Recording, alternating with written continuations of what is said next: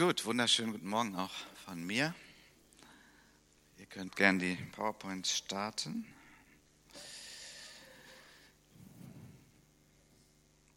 Ich schaue immer, wenn ich Gott suche, was ich predigen soll und wenn das dann auf den ersten Sonntag fällt, ob das vielleicht auch gleichzeitig eine Hinführung zum Abendmahl ist. Und das ist heute so.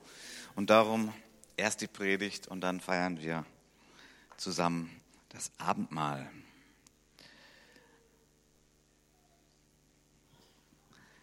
Die Predigt heute heißt Götzendämmerung, auserwählt, um dem lebendigen Gott zu dienen.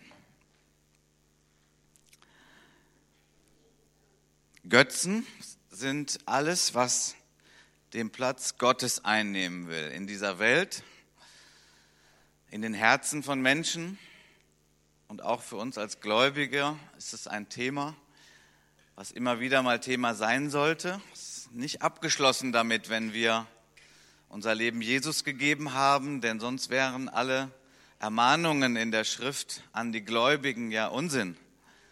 Aber auch in der Schrift werden Gläubige ermahnt, zu schauen, ob sie vielleicht Götzen Raum gegeben haben. Nun der Begriff Götzendämmerung, den habe ich aus zwei Gründen gewählt. Also zum einen Dämmerung, damit meine ich so die Abenddämmerung, ja. Ähm, ich muss das erst anmachen. Jetzt ist es aber an, jetzt müsste es gehen. Sonst müsst ihr da hinten klicken. Also mhm.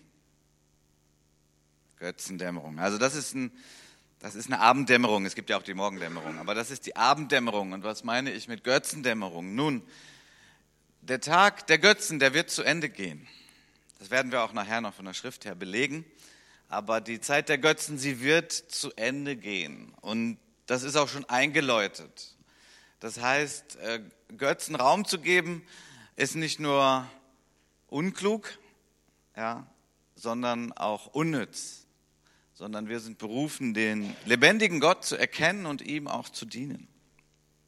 Nun, der Begriff Götzendämmerung, den hat auch ein Philosoph, den ich jetzt gar nicht so hier besonders loben möchte, aber er hat Einfluss genommen auf unsere Kultur. Ein Philosoph, der hat dieses Wort geprägt. Und ich möchte es nicht in seinem Sinne gebrauchen. Allerdings passt auch der Zusammenhang hier, denn dieser Philosoph hieß Nietzsche, Friedrich Nietzsche, das Volk der Dichter und Denker. Da ist eine Menge ausgegangen von uns über den Globus. Manches Gute und manches weniger Gute. Manches Gute, wie ich neulich hörte von einem amerikanischen Prediger, dessen Vater auch schon Prediger war. Und der hat gesagt, wähle Deutsch als Fremdsprache in der Schule in den USA, weil es gibt so viele gute deutsche Theologen und das ist gut, wenn du die in der deutschen Sprache lesen kannst. Also viel Gutes ist ausgegangen, aber auch viel, ich sag mal, Blödsinn. Dinge, die Menschen verwirren und die falsche Gedankengebäude aufbauen. Nun, Nietzsche war so jemand und äh, einer seiner Aussagen war, Gott ist tot. Und nun hier wie in dieser humorvollen Karte, Nietzsche ist tot, sagt Gott. Okay? So Gott ist der Lebendige, Gott ist der, der bleibt, er ist der Ewige und es ist gut, wenn Menschen ihn erkennen und mit ihm im Reinen sind. Also Götzendämmerung. Der Nietzsche hatte diesen Begriff gewählt, weil er hatte am Ende ein Buch geschrieben. Das hat er erst irgendwie ganz nett betiteln wollen, aber jemand hat gesagt, na, damit das Buch sich besser verkauft, brauchst du einen reißerischen Titel. Und den hat er dann gewählt, nämlich Götzendämmerung. Und das war an sich eine, eine Parodie auf Richard Wagners Oper Götterdämmerung. Ich schließe jetzt gleich auch hier meinen kulturellen Exkurs und wir werden zur Bibel kommen. Nun, Götterdämmerung ist nun eine Oper, wo es darum geht, dass die Götter untergehen in einem Weltenbrand am Ende und dass dann die neue Welt kommt. Ich weiß nicht, ob das gerade so ein bisschen eine Welle ist auch, dass so die Götter, auch die, die Vorstellung der Römer von diesen verschiedenen Göttern, irgendwie ist das gerade wieder ein bisschen mehr Thema. Nun, wir glauben an den einen Gott, an den Vater Jesu Christi. Und nun kommen wir ja dann auch zur Schrift. Denn Die Götzendämmerung wird dann stattfinden, wenn der Sohn Gottes aus dem Himmel kommen wird, sichtbar, den erwarten wir, den Sohn Gottes, den er von den Toten auferweckt hat, Jesus, der uns errettet vor dem künftigen Zorn. Ja, diese Welt geht auf das Gericht Gottes zu und dann werden alle, dann wird Feierabend sein für alle Götzen. Und das ist das alles Unentscheidende, wie wir zu dem lebendigen Gott stehen, wie wir zu ihm stehen, der der Schöpfer von Himmel und Erde ist und der der allein gerechte Richter ist. Und er wird seinen Sohn schicken, Jesus Christus wird sichtbar wiederkommen. Das ist ein Tag, auf den wir uns freuen. Und ich möchte jetzt den ganzen Zusammenhang mit euch lesen aus dem ersten Thessalonicher Brief. Wir hatten das gestern auch schon in der Mitgliederversammlung, aber ich habe ja schon angedeutet, heute in Predigtform. Paulus und Silvanus und Timotheus an die Gemeinde der Thessalonicher in Gott, dem Vater und dem Herrn Jesus Christus. Gnade sei mit euch und Friede von Gott, unserem Vater und dem Herrn Jesus Christus. Wir danken Gott alle Zeit für euch alle, wenn wir euch erwähnen in unseren Gebeten, indem wir unablässig gedenken an euer Werk im Glauben und eure Bemühungen in der Liebe und euer standhaftes Ausharren in der Hoffnung auf unseren Herrn, Jesus Christus, vor unserem Gott und Vater. Wir wissen ja, von Gott geliebte Brüder, um eure Auserwählung. Denn unser Evangelium ist nicht nur im Wort zu euch gekommen, sondern auch in Kraft und im Heiligen Geist und in großer Gewissheit, so wie ihr auch wisst, wie wir unter euch gewesen sind, um euretwillen. Und ihr seid unsere und des Herrn Nachahmer geworden, indem ihr das Wort unter viel Bedrängnis aufgenommen habt, mit Freude des Heiligen Geistes. Sodass ihr Vorbilder geworden seid für alle Gläubigen in Mazedonien und Achaia. Denn von euch aus ist das Wort des Herrn erklungen, nicht nur in Mazedonien und Achaia, sondern überall ist euer Glaube an Gott bekannt geworden, sodass wir es nicht nötig haben, davon zu reden. Denn sie selbst erzählen von uns, welchen Eingang wir bei euch gefunden haben und wie ihr euch von den Götzen zu Gott bekehrt habt, um dem lebendigen und wahren Gott zu dienen und, wie wir eben schon gelesen haben, und um seinen Sohn aus dem Himmel zu erwarten, den er aus den Toten auferweckt hat. Jesus, der uns errettet vor dem zukünftigen Zorn. Dieser Tag rückt ja immer näher. Die Zeit läuft chronologisch ab. Kein Mensch kann sie stoppen. Und heute sind wir schon wieder einen Tag näher dran an dem Tag, dass Jesus wiederkommt. Gibt es irgendjemanden im Raum, den das freut? Ja. Das ist gut so. Also ich muss sagen, ich habe das schon mehrfach hier erwähnt, aber ich habe manchmal so einen Weltenschmerz. Also so ein, wenn ich die Nachrichten lese, es gab wieder ein Erdbeben und ein verrückter Mann in Nordkorea ist wieder am Zündeln und man könnte den ganzen Tag füllen mit schlechten Nachrichten. Man kann sich fragen, wo ist die Gerechtigkeit? Es gibt, habe ich jetzt frisch gelesen, ca. 663 Millionen Menschen, die kein frisches Trinkwasser haben. Also diese Welt ist aus den Fugen. Und wenn es diesen Tag nicht gäbe, wenn es diese Gewissheit nicht gäbe, dass Christus wiederkommt, und dass Gott diese Welt in Ordnung bringt, indem er das Böse und das Gute voneinander trennt, indem die Menschen, die an ihn glauben, in den Himmel gehen werden und ein ewiges Fest feiern, dann gäbe es allen Grund, depressiv zu werden. Aber dieser Tag kommt. Christus kommt wieder. Er kam schon als Baby, er kam verborgen und wir brauchen die Hilfe des Geistes Gottes, um ihn zu erkennen. Und alle, die wir das schon erkennen durften, wir können uns freuen jeden Tag darüber, dass wir das erkennen durften. Und es ist die Zeit zu predigen, das Evangelium zu verkündigen, so wie wir auch gelesen haben, dass die Gemeinde dazu da ist, dass das Evangelium sich verbreitet, damit noch viele, viele Menschen gerettet werden und ihn erkennen. Der Tag kommt und es gibt ja immer wieder mal die Anfrage, und ich will das nicht leichtfertig vom Tisch wischen, aber so die Frage, ja, wo war denn Gott? Wie kann er das denn zulassen? Kindersoldaten und so viel Elend auf dieser Erde. Nun, die Antwort ist, Gott lässt es nicht ewig zu. Nein, er kommt und er wird dann Ordnung bringen, er wird dann richten. In Jesaja Kapitel 2, Vers 11 Ich lese uns einige Verse, das kommt jetzt nicht hier vorne. Jesaja 2, Vers 11 und Vers 17 und 18. Da wird die Götzendämmerung richtig deutlich beschrieben vom Propheten Jesaja. Da heißt es, die stolzen Augen der Menschen werden erniedrigt und der Hochmut der Männer wird gebeugt werden. Der Herr aber wird allein erhaben sein an jenem Tag. Denn es kommt ein Tag des Gerichtes von dem Herrn der Herrscharen über alles Stolze und Hohe und über alles Erhabende und es wird erniedrigt werden. Der Herr aber wird allein erhaben sein an jenem Tag und die nichtigen Götzen werden gänzlich verschwinden. Nochmal, was sind Götzen? Götzen ist all das, was Gottes Platz einnehmen will. Und der Apostel Paulus hat in Römer 1 das mal so beschrieben. Die Menschen haben die Herrlichkeit des unvergänglichen Gottes vertauscht mit einem Bild, das dem vergänglichen Menschen, den Vögeln oder Tieren gleicht. Darum hat sie Gott auch dahingegeben in die Begierden ihrer Herzen zur Unreinheit, so dass sie ihre eigenen Leiber untereinander entehren. Sie, welche die Wahrheit Gottes mit der Lüge vertauschten und dem Geschöpf Ehre und Gottesdienst erwiesen, anstatt dem Schöpfer, der doch gelobt ist in Ewigkeit. Also Götzendienst ist, dass irgendetwas, entweder Menschen selbst, die vergöttert werden, oder eben irgendetwas, was der Mensch erschaffen hat, vergöttert wird, den Platz einnimmt, der nur dem wahren Gott gehört. All das sind Götzen. Und dieses Tragische, was wir gerade in Römer 1 lesen, ist, dass wenn Menschen nicht offen sind für ihn und sein Wort und seine Erkenntnis, die man suchen kann und die man finden kann, dass dann die Götzen wachsen im Leben.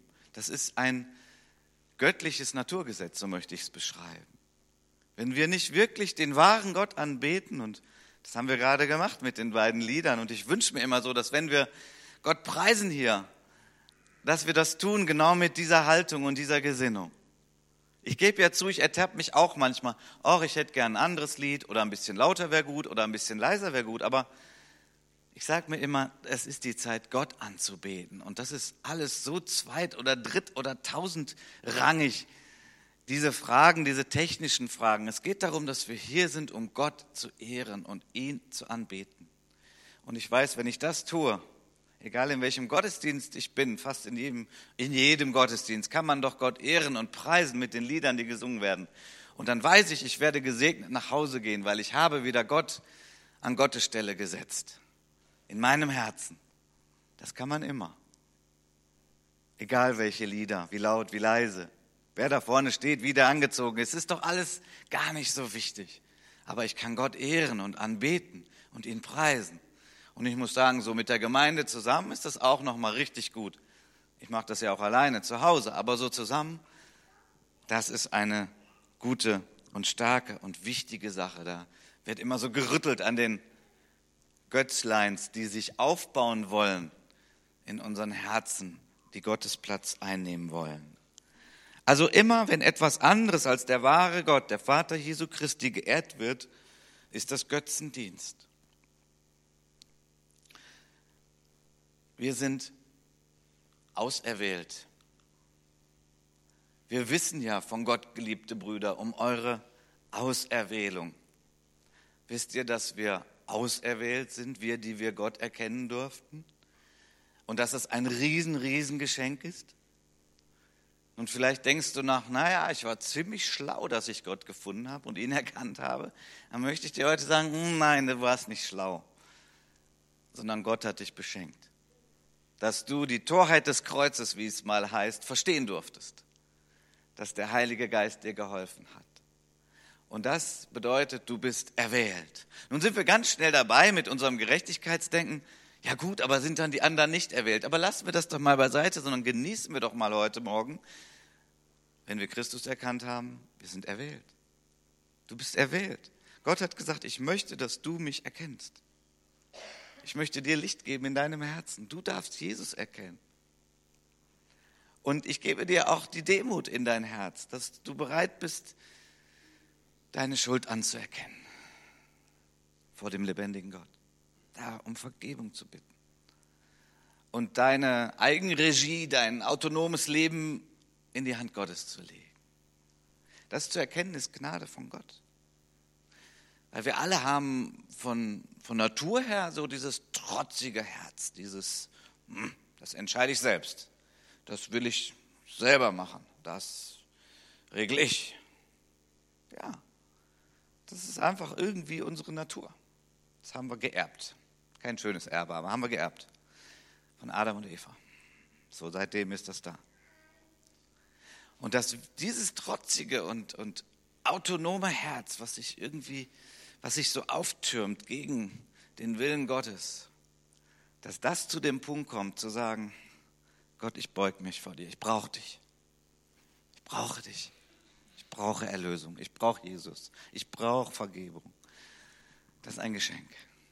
Das ist das größte Geschenk. Und wenn du das hast, dann bist du erwählt. Ich habe hier ein Bild von einer Braut. Ich weiß jetzt nicht genau, aus welcher Kultur das so stammt. Ist auch nicht so wichtig, ob wir jetzt gerade dieses Hochzeitskleid schön finden. Aber hier ist eine Frau, die sich freut, weil sie wurde erwählt von einem Bräutigam. Da hat jemand gesagt, die will ich heiraten und nur die und mit der will ich mein Leben verbringen und nur mit ihr. Ist das nicht unfair gegenüber all den anderen Freund, äh, Frauen? Nein, nein, nein. Also ich meine, so ist das Leben, so hat Gott das gemacht. Ein Mann erwählt eine Frau. Und die Frau sagt ja oder nein. Und wenn sie ja sagt, dann können wir Hochzeit feiern und dann können wir uns freuen. Und das ist ein Bild, was die Bibel gebraucht für die Erwählung Gottes, dass Gott uns erwählt, um uns ganz deutlich zu machen, dass obwohl wir dieses trotzige Herz haben, aber Gott uns überwindet durch seine Gnade und durch seine Liebe mit diesem Bild will er uns ganz deutlich machen, dass er sich festgelegt hat, dass er entschieden hat, dass er gesagt hat, dich will ich haben. Und du sollst mit mir leben. Und ich erobere dein Herz. Und dein Herz soll nur mir gehören. Das ist das Bild. Und was sind die Götzen? Nun, die Götzen, das sind so kleine ja, Typen, also das sind welche, das sind Dinge, die sich aufbauen und die an unserem Herzen reißen und ziehen und die den Platz Gottes einnehmen wollen.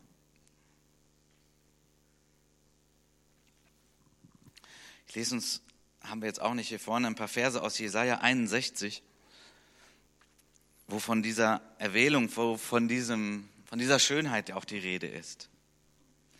Jesus hat das übrigens zitiert, als er anfing, öffentlich zu wirken. Zumindest die ersten Verse. Jesaja 61. Der Geist Gottes des Herrn ruht auf mir, denn der Herr hat mich gesalbt, um den Armen gute Botschaft zu verkündigen. Er hat mich gesandt, um die zu heilen, die ein gebrochenes Herz haben, und zu verkünden, dass die Gefangenen freigelassen und die Gefesselten befreit werden. Er hat mich gesandt, um ein Gnadenjahr des Herrn und einen Tag der Rache unseres Gottes auszurufen, der Rache gegenüber aller Ungerechtigkeiten, alles Böse und alle Götzen und alle Trauernden zu trösten. Er hat mich gesandt, um es den Trauernden zu ermöglichen, dass ihnen ein Kopfschmuck anstelle von Asche, Schönheit statt Asche, Freudenöl anstelle von Trauerkleidern und Lobgesang anstelle eines betrübten Geistes gegeben werde. Ist das nicht wunderbar? Anstatt des betrübten Geistes Lobpreis, Freude. Das ist, weil wir erwählt sind von Gott und weil er das umwandelt. Gottes Eifer um uns wird bleiben. Denn wenn etwas in unserem Leben zum Götzen wird, dann wird es uns unfrei machen. Dann bindet es uns, dann kann es uns sogar krank machen, es kann uns sogar töten. Und ich möchte uns einige einen Abschnitt vorlesen aus einem Buch, das mir kürzlich empfohlen wurde und das mich auch inspiriert hat. Das Buch ist von Timothy Keller, er ist ein Pastor in New York, einer großen Gemeinde dort. Das Buch heißt, es ist nicht alles Gott, was glänzt. Und ich möchte uns vom Anfang des Buches einen kurzen Abschnitt vorlesen. Als die gesamte Welt im Sommer 2008 in eine Finanzkrise geriet, entschloss sich eine auffallend große Zahl wohlhabender, mächtiger Männer zum Selbstmord.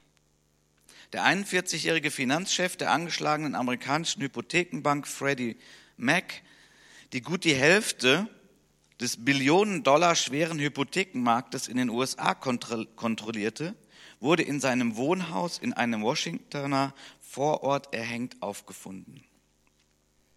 Der Vorstandsvorsitzende und Firmenchef der führenden amerikanischen Immobilienauktionsgesellschaft Sheldon Good Co.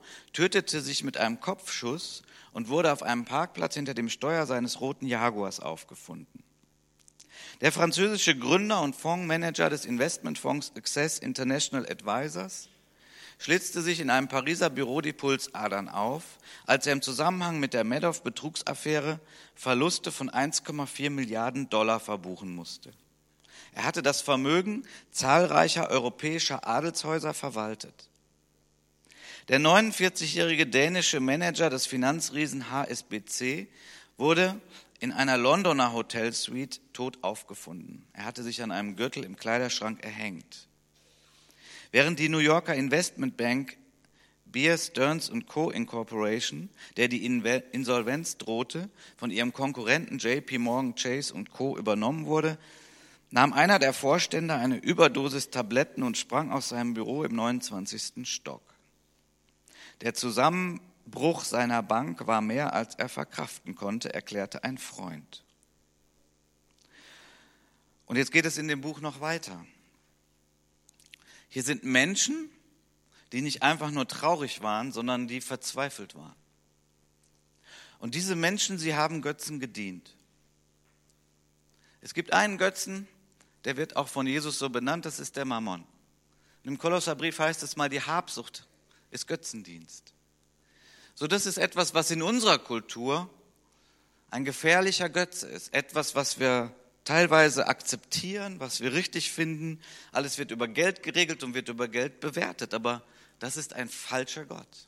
Dieser Götzendienst kann tödlich sein. Nun, Gottes heilige Eifersucht bei uns, seinen Kindern, ist, dass er uns bewahrt und dass wir in seiner Nähe bleiben. Es ist seine Sehnsucht, Herzenskontakt und Nähe mit uns zu haben. Und wenn sich da etwas aufbauen will zu einem anderen Gott, dann ist es eben so wie Ehebruch.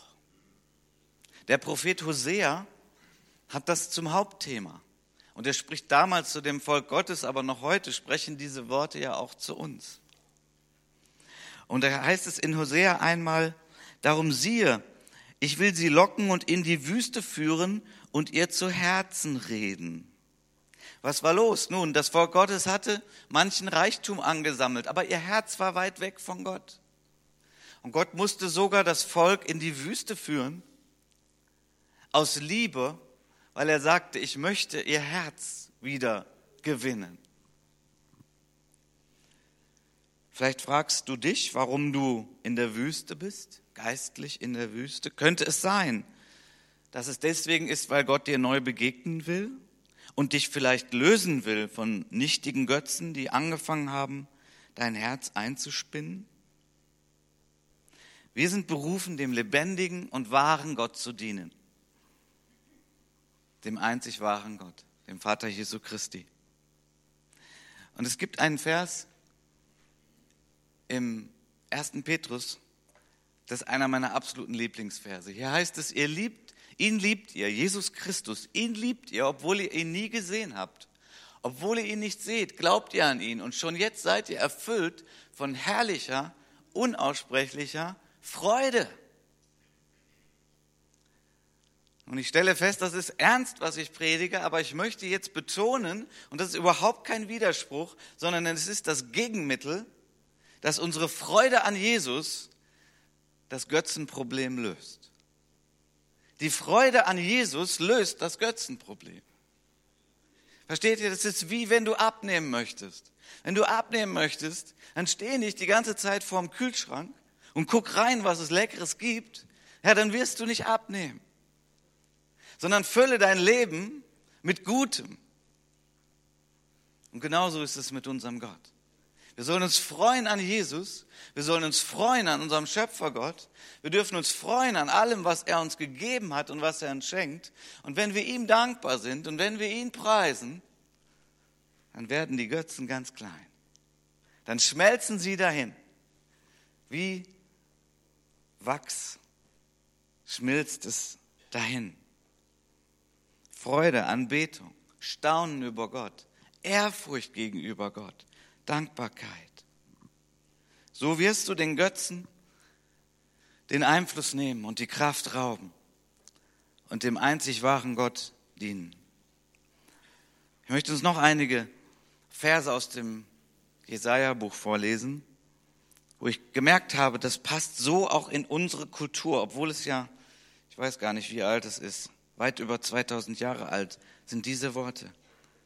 Lass uns das hören, ist ein längerer Abschnitt. Ihr Land ist voll Silber und Gold und ihrer Schätze ist kein Ende. Ihr Land ist voll von Rossen und ihrer Wagen ist kein Ende. Ich übertrag mal, BMW, Audi. Auch ist ihr Land voll Götzen. Das Werk ihrer Hände beten sie an und das, was ihre Finger gemacht haben. Da beugt sich der Mensch vor den Götzen, da erniedrigt sich der Mann. Der Prophet Jesaja sagt: Verkrieche dich in den Felsen und verbirg dich im Staub aus Furcht vor dem Herrn und vor der Herrlichkeit seiner Majestät. Die stolzen Augen der Menschen werden erniedrigt und der Hochmut der Männer wird gebeugt werden. Der Herr aber wird allein erhaben sein an jenem Tag. Denn es kommt ein Tag, von dem der Herr der Herrscharen über alles Stolze und Hohe und über alles Erhabene und es wird erniedrigt werden. Alle hohen und erhabenen Zedern Libanons und alle Eichen Baschans, über alle hohen Berge und über alle erhabenen Höhen, über jeden hohen Turm und über jede feste Mauer, über alle Tarsis-Schiffe und über alle köstlichen Kleinodien. Und der Hochmut des Menschen wird gebeugt und der Stolz des Mannes gedemütigt werden. Der Herr aber wird allein erhaben sein an jenem Tag. Und die nichtigen Götzen werden gänzlich verschwinden. Und man wird sich, und hier ist von Menschen die Rede, die Gott nicht den ersten Platz gegeben haben, und man wird sich in Felshöhlen und Erdlöchern verkriechen aus Furcht vor dem Herrn und vor der Herrlichkeit seiner Majestät, wenn er sich aufmachen wird, um die Erde zu schrecken. An jedem Tag wird der Mensch seine silbernen Götzen und seine goldenen Götzen, die jeder sich gemacht hat, um sie anzubeten, den Maulwürfen und Fledermäusen hinwerfen, um sich zu verkriechen in die Felsspalten und Steinklüfte aus Furcht vor dem Herrn und der Herrlichkeit seiner Majestät, wenn er sich aufmachen wird, um die Erde in Schrecken zu versetzen. So lass nun ab von dem Menschen, der nur Hauch in seiner Nase hat. Wofür ist er zu achten? Götzendämmerung. Wisst ihr, das sind sehr ernste Worte. Aber es zeigt uns etwas von der Größe und Macht Gottes. Und es macht uns getrost, die wir in Christus schon längst Zuflucht gefunden haben, die wir sagen, ja, dieser Tag, der wird uns ja nicht mehr schrecken. Das ist ja der Tag, auf den wir warten, wenn Christus wiederkommt. Wir kommen ja nicht mehr in das Gericht, weil Christus doch schon gerichtet wurde für uns. Das ist doch das Evangelium. Und das ist das, was wir gleich feiern beim Abendmahl. Dass wir nicht den furchtbaren Gott erwarten, der uns richten wird, weil das hat Christus schon auf sich genommen für uns, sondern wir freuen uns. Aber diese Worte sollen uns natürlich auch aufrütteln, dass die Götzen in unserem Leben nicht wachsen und dass wir bezeugen Christus, den Herrn. Denn wer ohne Christus dem lebendigen Gott am Ende begegnen wird, nun, der hat nicht genug, womit er sein Leben retten könnte und womit er bezahlen könnte.